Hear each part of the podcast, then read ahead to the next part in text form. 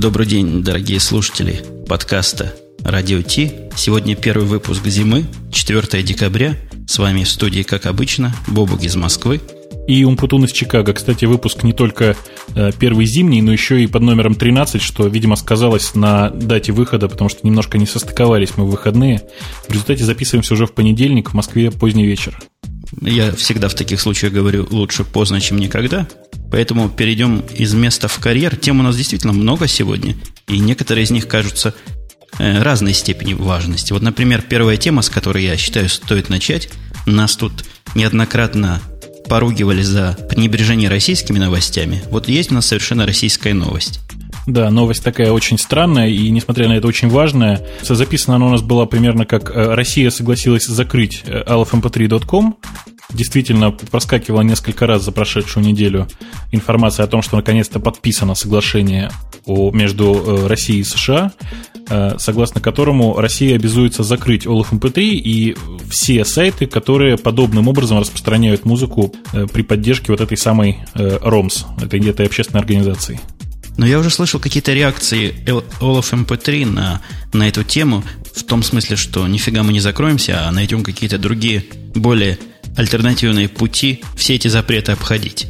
Ты знаешь, э, я вообще являлся одно время пользователем очень активным LFMP3, э, ну, потому что это в России действительно легально, э, по крайней мере, было до сентября месяца. И мне вот как пользователю пришло письмо с уверением о том, что, дорогие друзья, ничего не случится, мы будем работать и дальше. Э, я не знаю, как они собираются дальше работать. Э, я получил несколько интересных ссылок вот буквально позавчера в ICQ о том, что компания LFMP3 считает, что их притесняют, что она будет обращаться, ну, я не знаю, там, в международные суды. И, но я так понимаю, что у них единственный вариант, который остался, это мигрировать куда-нибудь, я не знаю, там, в Сингапур или вот как это называется, Силенд. Знаешь, да, такую страну? Это уже переход из серой области, где они сейчас во всяком случае, с точки зрения мирового сообщества находится, в какой-то уж совершенно черную область. А куда деваться им, понимаешь? Э, такое ощущение создается, что им просто больше некуда деваться, при том, что понятно, что бизнес у них запланирован еще на многие годы вперед, и отказаться от них очень тяжело. Но, с другой стороны, обиду-то местных поборников прав, и которые заставляют принять эти законы, ну, видимо, связывая это с приемом или не приемом в ИТО, тоже где-то в чем-то можно понять. Да не то, что можно понять, это такой типовой конфликт законодательств. Потому что в России действительно до недавнего времени это все было совершенно легально, а на территории большинства других государств это было нелегально совершенно. И, ну, неудивительно, да? Давайте представим себе, что существует страна, в которой совершенно легально можно воровать. Приезжает человек с такой страны, допустим, ну, допустим, в США, да, что-то там ворует, уезжает к себе в страну, и страна его, страна его не выдает как преступника, потому что, ну, на ее территории это не является преступлением очень тяжело воспринимается, мне кажется, и в этом отношении я понимаю и Рио, и все те компании, которые очень активно настаивают на закрытии Olaf MP3. Пока они, как ты говоришь, держатся, может быть, продержатся еще, и вы сможете наслаждаться их недорогой музыкой. Она там действительно недорогая, я слышал. Она совершенно недорогая, да. Грубо говоря, средняя цена хорошего альбома с э, приличной музыкой от 4 до 5 долларов. Альбома целиком. Но это не так, чтобы и дешево. В iTunes это стоит 10 долларов. То есть всего два раза дешевле. Из-за этого весь сыр-бор. Я думал, там разница в десятки раз. В десятки раз она, конечно, не получается, но с другой стороны, э, цена одной композиции в результате получается, ну, там, в районе 30 центов. Э, что, в общем, с 90 центами и 99 центами там, с долларом, э, которые за эту же композицию возьмут в iTunes, немножко больше, чем в два раза, получается в три и более. Да, но все равно это не так уж, э, не так уж совершенно грабительски и воровско звучит, как здесь это пытаются показать. Я, честно говоря, читая местную прессу, считал, что э, цена композиции там цент, 5 центов, может быть, что-то вот такое совершенно дармовое, которое идет целиком в карман каких-то российских разбойников. оказывается, не совсем так. Может, в карман действительно идет, но цена не такая уж и бросовая.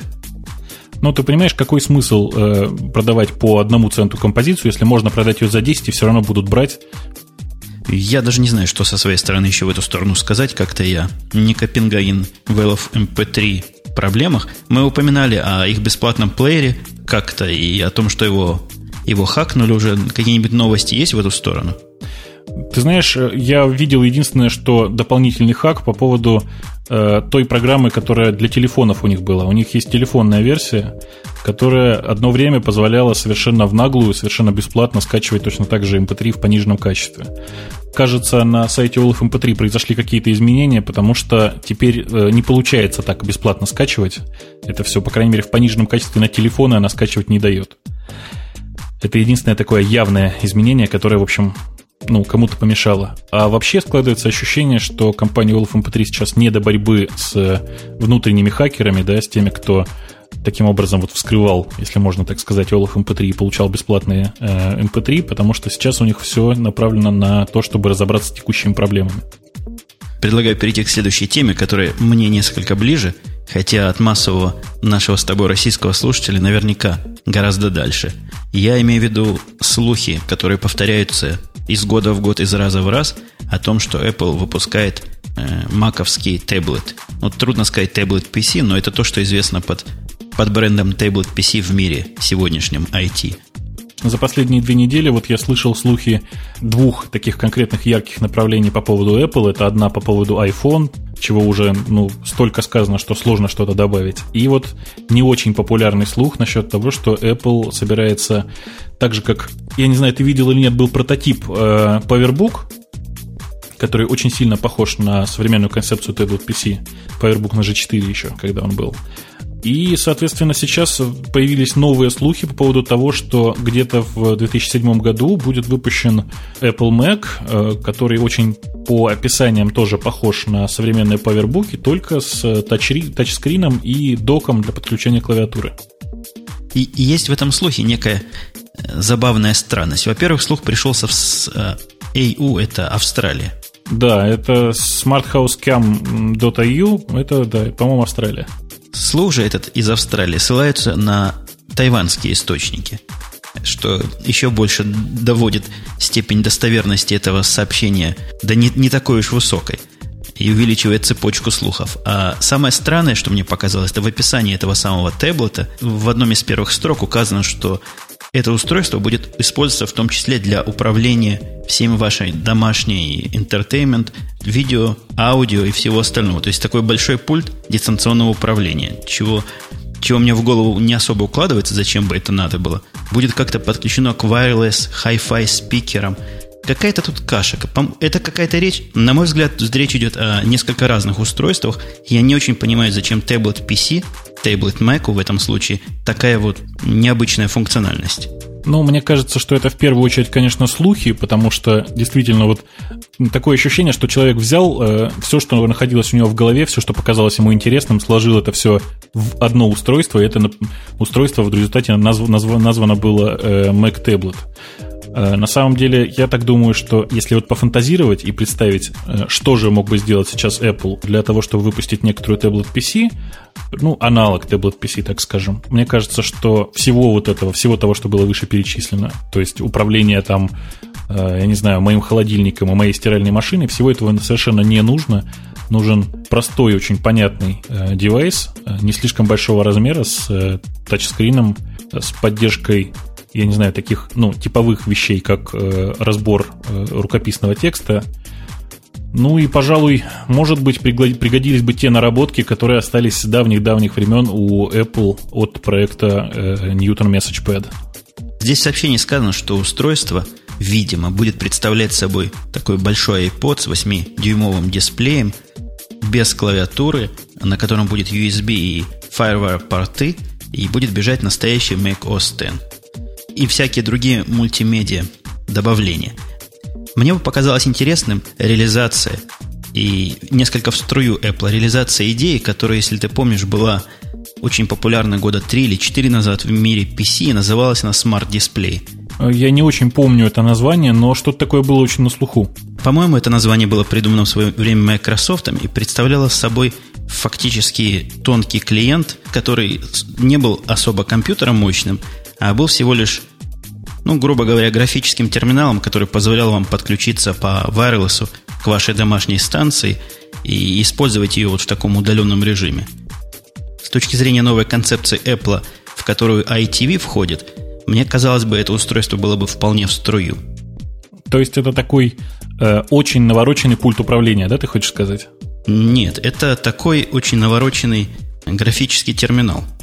Тонкий клиент, который будет пускать программы, которые в самом деле, показывать программы, которые в самом деле бегут на вашем домашнем маке. А, я понял твою идею. Да, ты знаешь, это было бы очень даже неплохо, тем более, что сейчас э, десктопные машины очень, очень, очень, очень мощные, и все те ресурсы, которые он использует для проигрывания там музыки, для показа видео, они совершенно не покрывают ту мощность процессора, ту э, и те э, сетевые ресурсы, которые он в состоянии как бы использовать. Поэтому какой-то еще внешний терминал очень бы даже не помешал. Да-да, я потому и IT вспомнил, потому что это устройство однозначно предполагает, что как минимум один серьезный компьютер у вас в доме уже есть. Но если у вас есть компьютер, можно его использовать и для ITV, и вот для такого чтения в ванной при помощи некого мифического устройства от Apple, которое предлагаю соорудить. Ох, чтение ванны это вообще очень больная проблема, потому что я не понимаю, почему перестали выпускать, ну, я не знаю, герметичные чехлы хотя бы для наладонников, э, потому что, ну, невозможно. Вот находишься ты в ванной, простите, улегся ты, разлегся в ванной, достал наладонник и каждый раз дрожишь, чтобы, не дай бог, не уронить его куда-нибудь в воду. Даже в том случае, если ты держишь это устройство крепко и не роняешь воду, то есть проблема, как, например, слушать звук, если это устройство в это время проигрывает фильм. На фоне льющейся воды трудно через маленькие динамики что-нибудь услышать, а провод из наушника все-таки норовит упасть в воду. Ну, это вообще отдельная история, потому что э, в этой же новости упоминаются те самые wireless э, hi-fi speakers. Это э, действительно существующие все вполне себе устройства, их достаточно много, которые по wireless, собственно говоря, через iTunes транслируют э, музыку очень даже приятно и очень прилично. И как раз их-то герметичные я видел. То есть специальные вот такие вот колоночки для ванных, а их достаточно много. В этой области я имею некий опыт с наушниками. Я не помню, кто их производит для iPod еще прошлого поколения, но можно через переходники к этому подключить по Bluetooth работающие. Мне их качество не показалось интересным с точки зрения звука. Ну, возможно, у них все еще впереди. По-моему, Logitech выпускает такое устройство. Ну, тут же надо понимать, что э, и Bluetooth, и даже нынешний Wi-Fi не позволяют передавать там даже 100 мегабит э, нормаль, нормального канала, а это все-таки довольно мало для именно Hi-Fi звучания, для качественного звучания музыки. Поэтому приходится им как-то вот выкручиваться. Э, я не очень представляю себе современные технологии беспроводных наушников, так же, как не очень представляю вот эти вот wireless Hi-Fi спикер, как работают. Но понятно, что качество они, в общем, предоставляют не блестящие, однако достаточно для того, чтобы действительно в ванной при звучащей воде, ну, не знаю, фильм посмотреть, например. Переходя от темы далекой многим из наших слушателей э, Apple, перейдем к теме еще более далекой – Linux.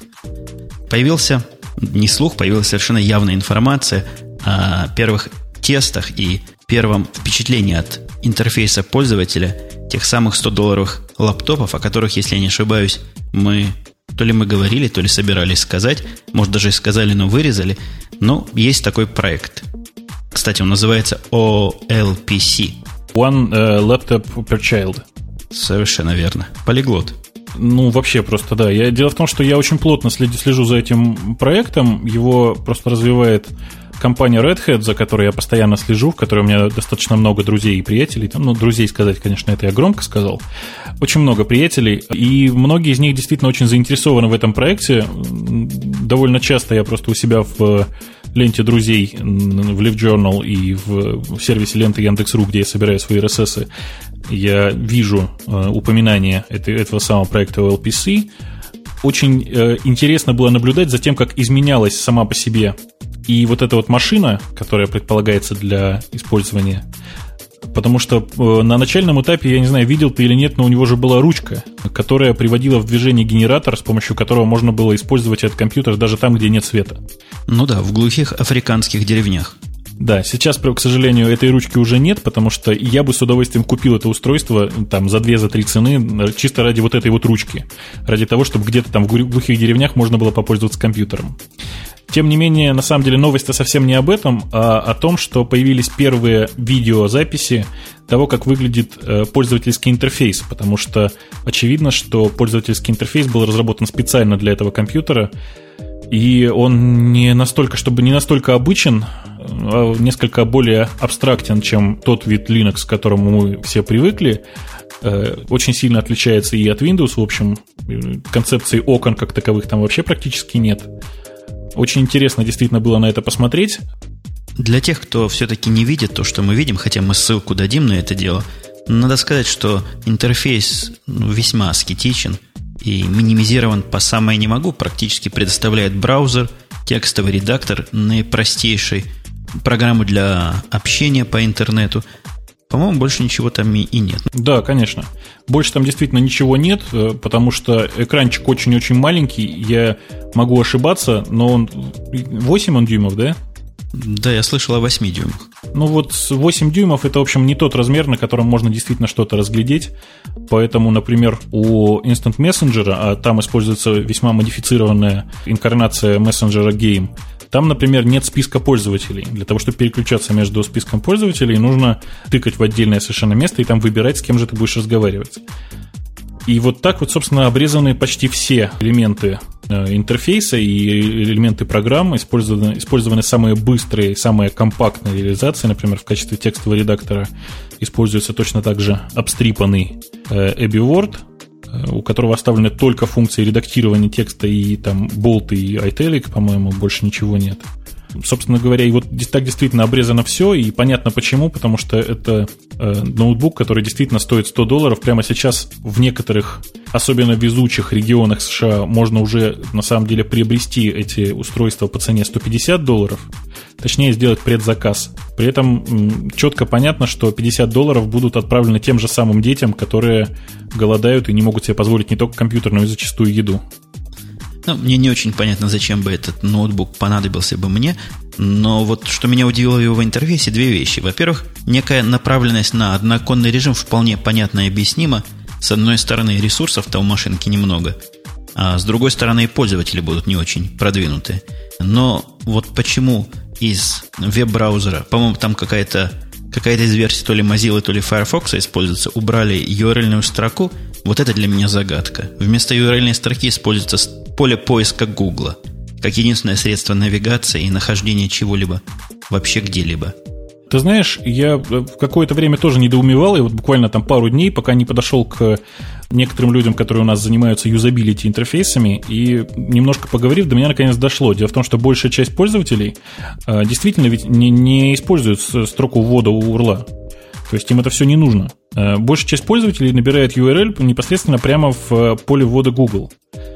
И если ты не в курсе, когда ты там набираешь, собственно говоря, непосредственно URL, тебя, тебя туда перекидывает. Никакой проблемы здесь нет. Да, я тоже об этом подумал, но примитивизация, если так можно назвать, юзер-интерфейса, я всячески ее приветствую. Но почему-то авторы интерфейса, который называется Sugar, по-моему, не пошли до конца. Так, например, чтобы я бы сделал, я бы отключил поддержку правой клавиши мыши везде, как вещь, конфузящую пользователей. У них же в редакторе текста выскакивает вполне навороченное, очень линоксовского вида меню, как мы видели из демонстрации, в которой различные дополнительные функции можно активизировать. Мне кажется, это лишнее. А ты, я не знаю, ты слушал со звуковой дорожкой? Там просто были даны пояснения по поводу того, что, конечно, правой кнопки мыши на самой мыши, скорее всего, не будет, но есть кнопка меню на клавиатуре. И именно она вызывает контекстное меню. Ну, для особо продвинутых, которые догадаются меню нажать, тогда ладно. Лишь бы не добавляли эти функции вот в таком явном виде и морочили бедным африканским детям голову компьютерными тонкостями. Я думаю, что не только африканским, но и э, южноамериканским и многим другим, потому что действительно далеко не в каждой стране э, детям дети могут позволить себе приобрести компьютер. Тем не менее, вот, например, Индия в этом отношении хороший показатель где детям, в общем, дают достаточно много, и индийское образование в этом отношении себя показало. Скажи, много ли у тебя сейчас в компании работает программистов из Индии? Во всей большой компании, наверное, много. Мне как раз сегодня предложили трех индийских программистов, которые прямо там в Индии работают. И, ну, я вряд ли их возьму в таком режиме. Но да, действительно, много индийцев работает везде в IT-области. Э, точно та же самая история с Китаем. И, в общем, программистов из Китая тоже достаточно много, и, в общем, пожаловаться на них тяжело, достаточно исполнительные, достаточно аккуратные, да. Чаще всего они действительно, извините мой расизм, звезд с неба не хватают, но при этом работают достаточно хорошо. В меру хорошо, скажем так.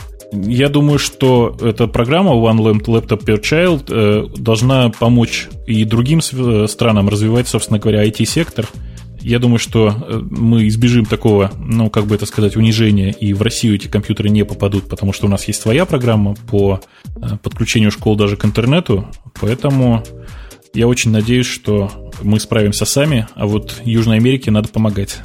Ты слышал, что я, это в другой же новости я читал, Тайвань с гневом отказался от приема этих компьютеров и сказал что-то в том смысле, за кого вы нас тут держите.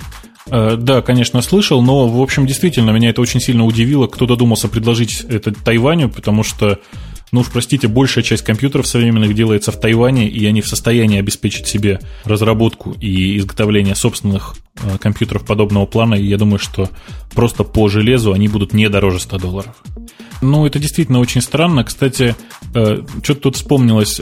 Мы с тобой забыли отметить, что в этой самой замечательной программе Sugar, которая является интерфейсом к проекту LPC, к этому железу, э, там ведь есть еще одна программа, я совершенно забыл. Э, это RSS Reader, который совершенно непонятно, зачем нужен детям, с одной стороны, а с другой стороны, это RSS Reader Penguin TV, так называемый, который поддерживает э, видео и аудио внутри RSS, соответственно, который поддерживает подкастинг. Так что на каждом таком устройстве можно будет, в общем, прослушивать подкасты. Да, мне тоже показалось странным наличие RSS-ридеров в такой минимальной группе программ, но мы живем в эпоху Web 2, где RSS это синоним слова успех. Ох, твои бы слова да богу уши. На самом деле, я так понимаю, что прямо сейчас это была все-таки такая демонстрация, это не окончательная версия прошивки, которая будет поставляться вместе с э, компьютерами для программы LPC. Поэтому говорить, конечно, о подборе программ пока рановато. Я так понял, что это тот список программ, который уже адаптирован к тому э, Human Interface гайду, который был опубликован для проекта LPC. Поэтому э, выбор, мне кажется, Penguin TV был обусловлен банально простотой изменения кода. Возможно и так, но говоря про Apple, это я уже переключаюсь на другую тему, мы забыли наиважнейшую новость довести на наших слушателей – да и новость сама по себе, как слушателям подкастов, так и авторам подкастов крайне важна. Это я говорю о том, что подкастеры могут спать спокойно – Действительно, действительно, не так давно прошла наконец-то новость от э, австралийского подкаста Global Geek, если я не ошибаюсь.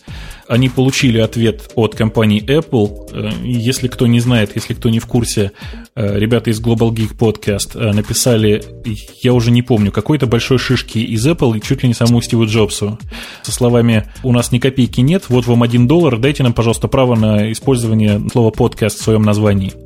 И получили они ответ, правда, не, самого, не от самого Стива Джобса, а непосредственно от того отдела, который занимается торговой маркой под и вообще торговыми, в смысле, отношением с торговыми марками внутри компании Apple. Э, получили ответ с, с, со словами «заберите свой доллар назад», и до тех пор, пока вы используете слово «под», ну, внутри термина «подкаст», ни, ни о каком вознаграждении, ни, о каких, ни о каких претензиях речи даже быть не может.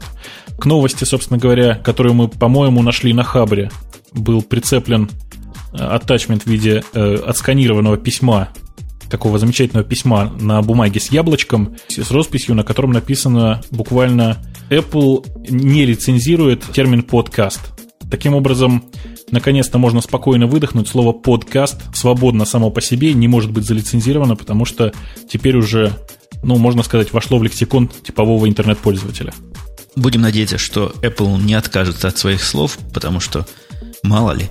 Это не совсем уж официальное заявление, это не было опубликовано в каких-то особо массовых информационных средствах, а в общем частный ответ частным подкастерам, но надежду эту положительно вселяет с одной стороны, а с другой стороны, в случае доведения дела до судебного разбирательства, это будет серьезным доводом против Apple, если будет спор за торговую марку.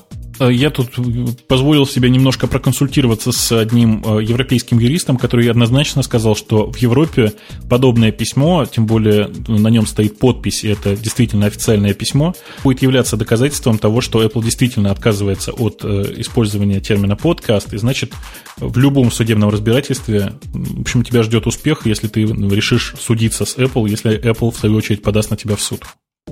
Да, мне трудно верить в то, что эпловские лойеры не знали о последствиях такого письма, и в этом случае, видимо, письмо это вполне сознательная и, и целенаправленная деятельность, которая и была задумана как успокоение общественности, потому что слухи о возникновении альтернативных имен подкасту я уже слышу много, и кроме Неткеста, который вовсю рекламирует Лео Лапорт, есть масса всяких других названий. Portable Media я слышал, еще какие-то, которые пытаются другие продвинутые подкастеры внедрить в жизнь, как раз прикрываясь идеей о том, что Apple может это в любой момент закрыть. Ну, тут надо еще сказать, что Apple наверняка четко знала, на что она идет, потому что ребята из Global, Global Geek Podcast, они довольно шумные и всегда вызывали довольно много э, криков и звуков всевозможных в прессе, поэтому э, отвечать им таким образом, очевидно, нужно было, посоветовавшись не только с э, отделом маркетинга, но и с, действительно с лоерами. Э, в общем, я думаю, что это действительно официальная политика компании Apple. И слава богу, я не знаю, я, я по крайней мере после этого вздохнул спокойно.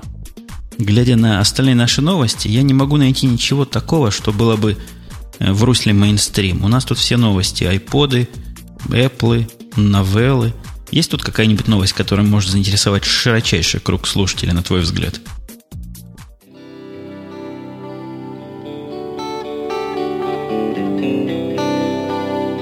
Российский подкастинг сегодня – это кухонные разговоры вчера.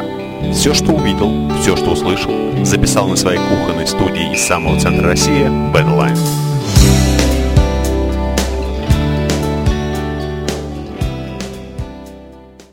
Ты знаешь, вот я не знаю, как у вас там в Штатах, а у нас в России новости про клавиатуру Optimus, особенно среди гиковской тусовки, воспринимают всегда с очень большим интересом и энтузиазмом, потому что связана она э, с такой одиозной личностью, с э, Артемием Лебедевым и студией, собственно говоря, и его студией дизайна. И мне кажется, что это достаточно интересно будет рассказать всем. Да, мне эта клавиатура всегда своей некой концептуальной новизной удивляла, хотя практически практически было видно, что устройство уж, конечно, экзотическое. Есть какие-нибудь готовые варианты этой клавиатуры или только концепт? Key, так сказать. Э, ты знаешь, прямо сейчас э, это, этот, эта концепция разделилась в аккуратно две части, и та часть, которая появилась позднее, так называемая Optimus, Optimus 3, э, действительно уже реализована и продается, можно ее легко купить через интернет на сайте Артемия Лебедева. Optimus 3 это с той же самой идеей, то есть кнопки, на которых можно вывести изображение, но там всего три кнопки, они достаточно крупные. Знаешь, такой своеобразный дополнительный маленький дисплейчик с возможностью на него нажать. Причем нажать чисто механически. Да, на всякий случай еще раз поясним, о чем-то идет речь. Для меня, например, эта клавиатура не такая уж и, и звучная новость, и я не сразу даже понял, о, о чем мы говорим. Optimus, что за Optimus такой. Для наших не самых гиковских слушателей я напомню, что каждая клавиша обычной 103-клавишной клавиатуры снабжена, по-моему, LCD-дисплеем, да? Да, она снабжена LCD-дисплеем.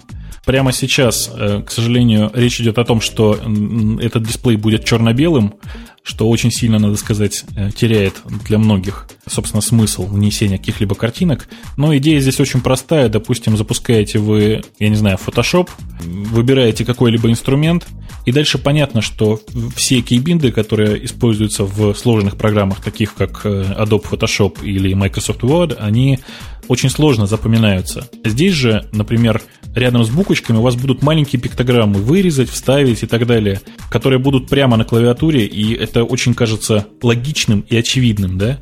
Предполагается, что будет очень много плагинов для разных программ, которые позволят каждую программу таким образом адаптировать, что ли, э, чтобы на клавиатуре отображались правильные шоткаты для каждой программы, для каждой игры, для всего, в общем, что необходимо.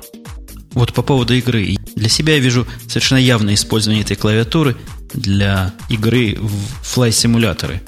Я в них играть люблю, но не играю, потому что слишком много приходится помнить как раз с точки зрения, зрения шоткатов, нажатия клавиши.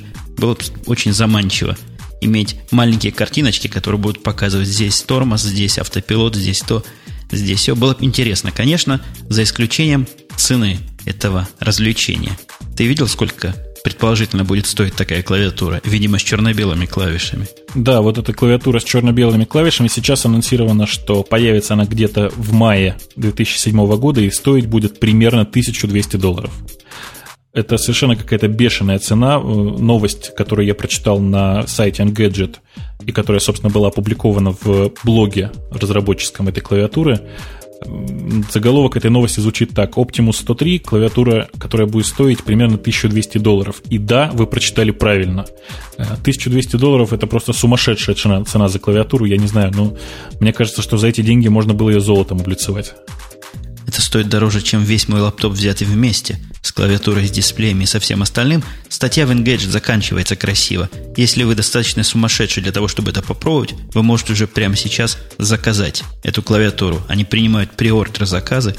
Мне трудно вериться, что будет больше пяти или десяти покупателей этой клавиатуры, в лучшем случае. Хотя, кто его знает, элитное ценообразование – это особая вещь в себе, и если эта клавиатура станет каким-то стильным устройством и статусным устройством. Все может быть.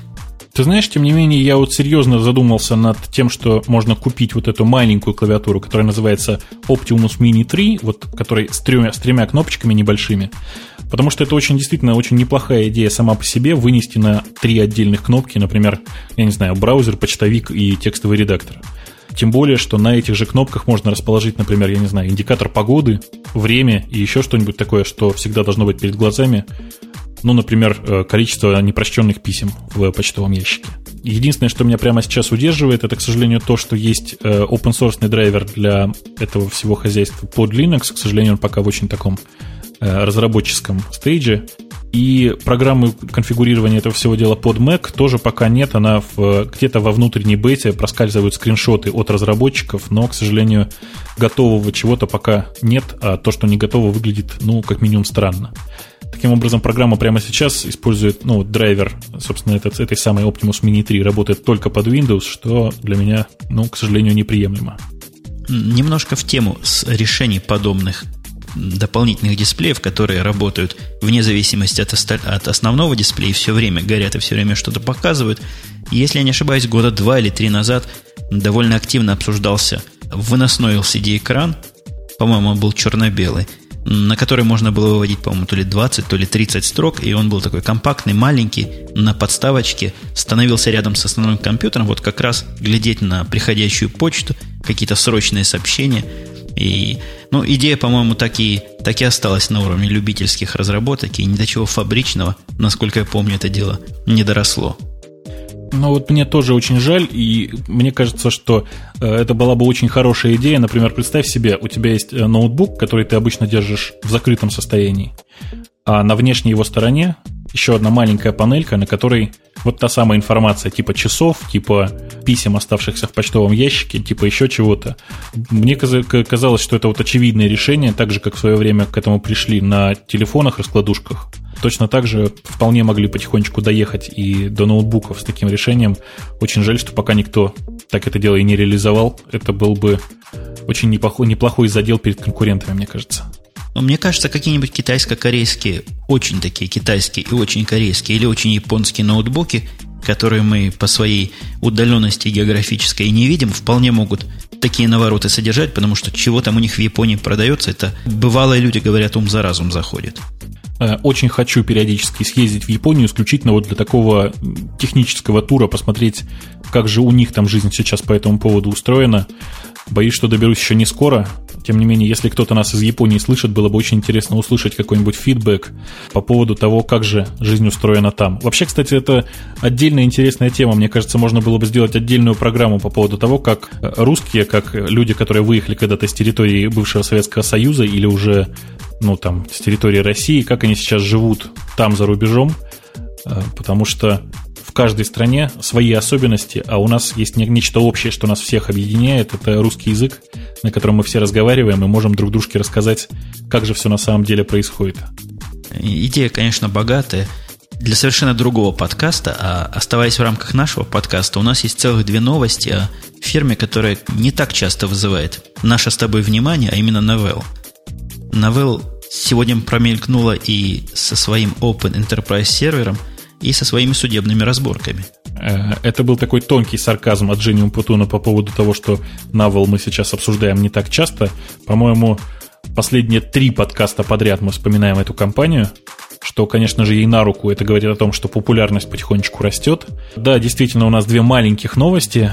Один, одна новость по поводу того, что наконец-то суд назначил дату слушания по делу СКО против Новелл. Это дело, по-моему, длится уже 4 года, если не ошибаюсь. СКО подает в суд то на одну компанию, то на вторую, то на третью. Если я не ошибаюсь, Навал уже подала встречный иск, ну, то, что у нас называется о защите чести и достоинства, а там называется о защите деловых интересов. Понятно, что, э, собственно, Навал не так уж тяжело придется в суде, потому что IBM уже практически отбилась от СКО, непонятно, как держится до сих пор СКО и откуда у нее столько денег на судебное разбирательство. Ходят постоянно слухи о том, что это постоянная подпитка Microsoft. Э, тем более на руку это Microsoft в том смысле, что, как ты знаешь, недавно вышло, произошел официальный релиз Microsoft Vista, и это само по себе очень такой характерный признак. Э, Microsoft, видимо, готовится к очередному крупному наступлению. Э, на рынке MP3-плееров у нее это, видимо, все-таки не получилось, и атака провалилась, и вот теперь очередная атака по фронту офиса и по фронту э, операционных систем. Если наезды с к IBM какие-то физические, которые можно потрогать, то есть они утверждают, что код ворованный, какая-то работа проведена над кодом, который попал незаконно в IBM, ну, различный такой с точки зрения многих из поклонников Linux бред, то основа-то претензий к новеллу это обман потребителей путем многочисленных публичных заявлений, в которых утверждается, что именно Novell принадлежат копирайты на Unix System 5. Но, надо сказать, возвращаясь к материальным вещам, суд уже постановил, по-моему, другим решением о уменьшении размера иска, основного иска СКО к IBM на две трети. Я не помню, сколько они просили, но две трети у них уже забрали. Э, я думаю, что те, кто ставил в свое время, когда появились первые тотализаторы, кто же выиграет в суде IBM или SCO, уже э, те, кто ставил на SCO, уже, я думаю, нервно грызут то, до чего дотягиваются, кто до локтей, а кто и до пяток, потому что очевидно, что дело СКО, в общем, не, не стоит и выеденного яйца, и никакие деньги здесь не помогут, потому что слишком уж много людей слишком пристально следят за происходящим в суде. Тем более, что каждый такой хай-тековый новостной сайт э, считает своим долгом опубликовать каждое изменение в этом деле. И пока что вот последние полгода для СКО я слышу только печальные новости. К счастью, ИСКО не вызвал таких трагических последствий для всей Linux-индустрии, как в свое время иски к Sony по поводу звукозаписывающей аппаратуры, которые тоже останавливали и развитие магнитофонной записи. Это, по-моему, на Sony наезжали, да? Да, конечно, наезжали на Sony, как на самый крупный представитель звукозаписывающей портативной домашней индустрии. Да, считается, что иски эти задержали развитие всей этой техники, всей этой технологии, но нельзя сказать, что и в области Э, нашей компьютерной это совсем уж прозрачно прошло. Я как-то упоминал в одном из своих подкастов, что знаю несколько фирм, которые абсолютно сознательно в страхе вот этих будущих э, СКО исков перешли с Linux современных версий на Linux старых версий. По-моему, считалось, что на 2.2 ядро переходить безопасно в свое время. И одну фирму, совершенно несчастные программисты, которые переносят сейчас весь свой продукт на какие-то старые версии FreeBSD которые тоже их адвокатами признаны безопасными. Нет, это вообще ужасающая сама по себе ситуация, когда э, программиста, привыкшего к прогрессу, привыкшего к постоянным апдейтам, приходится при, при, ну, заставляется делать что-то для того, чтобы сдаунгрейдить операционную систему. Я не знаю, я бы не смог, мне кажется. Подходя к последней теме нашего подкаста, предлагаю тебе традиционно выбрать завершающую тему. Ох-ох-ох, у нас что-то так тем много набралось в этот день, что даже тяжело что-то выбрать. Да, темы хорошие, приятные, и многие из них мы оставили. А тут есть пара вечных тем, которые мы, видимо, перенесем и на следующие выпуски, если не забудем. Мы не говорили о многом, например, как, как работает HD-радио. Это тема на пол выпуска. Следующего, возможно, будет. И точно так же интернет отбирает зрителей у ТВ. Это тоже, по-моему, на пол выпуска, нет? А вот про стикис можно буквально пять слов сказать. По-моему, стикис это прекрасный пример блеска и, и нищеты Web2 технологий. Тебе не кажется?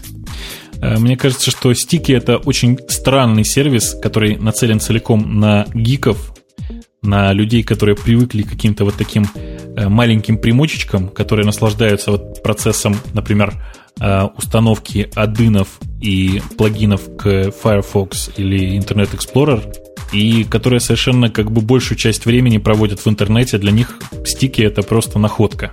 Находка-то она находка, и опять же, возвращаясь немножко назад к теме, Stikis – это веб-сайт плюс расширение к Firefox и, возможно, еще к чему-то, что я не тестировал, которое, как и следует из названия, позволяет оставлять на сайтах, посещенных вами, различные заметки, описания, использовать, конечно же, так популярные сегодня таги, и наверняка к этому ко всему можно где-то подписаться по RSS. Да, конечно, подписка по RSS о последних изменениях какого-либо пользователя или всех твоих э, друзей вполне даже себе есть. С другой стороны, я не очень понимаю, какой в этом глобальный смысл, потому что таких сервисов очень много, позволяющих оставлять заметки. И единственный плюс в этом, что ты можешь получать те заметки, которые оставляют другие пользователи. Вот это как раз и есть тот недостаток, то, что для каждого сервиса есть уже десяток другой различных реализаций, а в подобных сервисах, в подобных комьюнити услугах как раз и играет смысл стандарт. То есть, если ты один используешь эти заметки, то смысла, смысла-то особого нет в выборе именно этого сервиса. Есть и другие, которые и не хуже, и не лучше, но они просто другие. Э, к сожалению, я так понимаю, сейчас на этом сервисе Stickies не так много пользователей. Я, по крайней мере, вот походил с, этой, э, с этим э, плагином по разным сайтам, ничего интересного такого, на что можно было бы действительно посмотреть, не нашел. Это один минус. А второй минус в том, что все больше и больше сайтов становится как раз в сторону Web 2, а в сторону Web 2 это означает, сайты оснащаются своими собственными средствами для оставления заметок, для оставления комментариев и всего прочего. То есть и в этом смысле не совсем понятно, каким образом и кто будет использовать внешний сервис для этих самых стиков. Но, тем не менее, надо отдать должное. Э, эта программа Stickies сделана достаточно хорошо, достаточно аккуратно. По крайней мере, ну, есть ощущение какой-то проделанной работы, а не просто на коленке. Да, мы с тобой ее себе поставили, я поставил у себя и пригласил тебя, но, по-моему, ты да я – это два единственных знакомых нам с тобой пользователей этой программы. Или у тебя кто-то еще есть из знакомых, кто это использует? Нет, ни, ни, никого больше знакомых не нашел, по крайней мере, разослал многим ссылку на этот сайт. По-моему, никто из десятка, наверное, человек э, не решился попробовать, что же это такое, тем более, что там, ну, практически в обязательном порядке нужно поставить экстеншн либо к Firefox, либо к Internet Explorer. Я думаю, выпуск подходит к концу. Мы я надеюсь, в следующий раз мы услышимся вовремя. В субботу-воскресенье сговоримся и совместим наши часовые пояса каким-либо техническим образом. А я напомню вам, что с той стороны или с этой стороны, или как хотите, был, как всегда, Бобук из Москвы – а с той стороны или с этой стороны, ну не знаю, как вам удобней, был Умпутун из Чикаго, и я очень надеюсь действительно услышать э, Женю в, в лучшем случае в субботу, ну или в крайнем случае в воскресенье, тем более, что что-то там сейчас у меня блямкнуло в скайпе, и, наверное, это говорит о том, что мне пора спать. Ага, мне пора возвращаться к работе. Все, пока, услышимся. До встречи.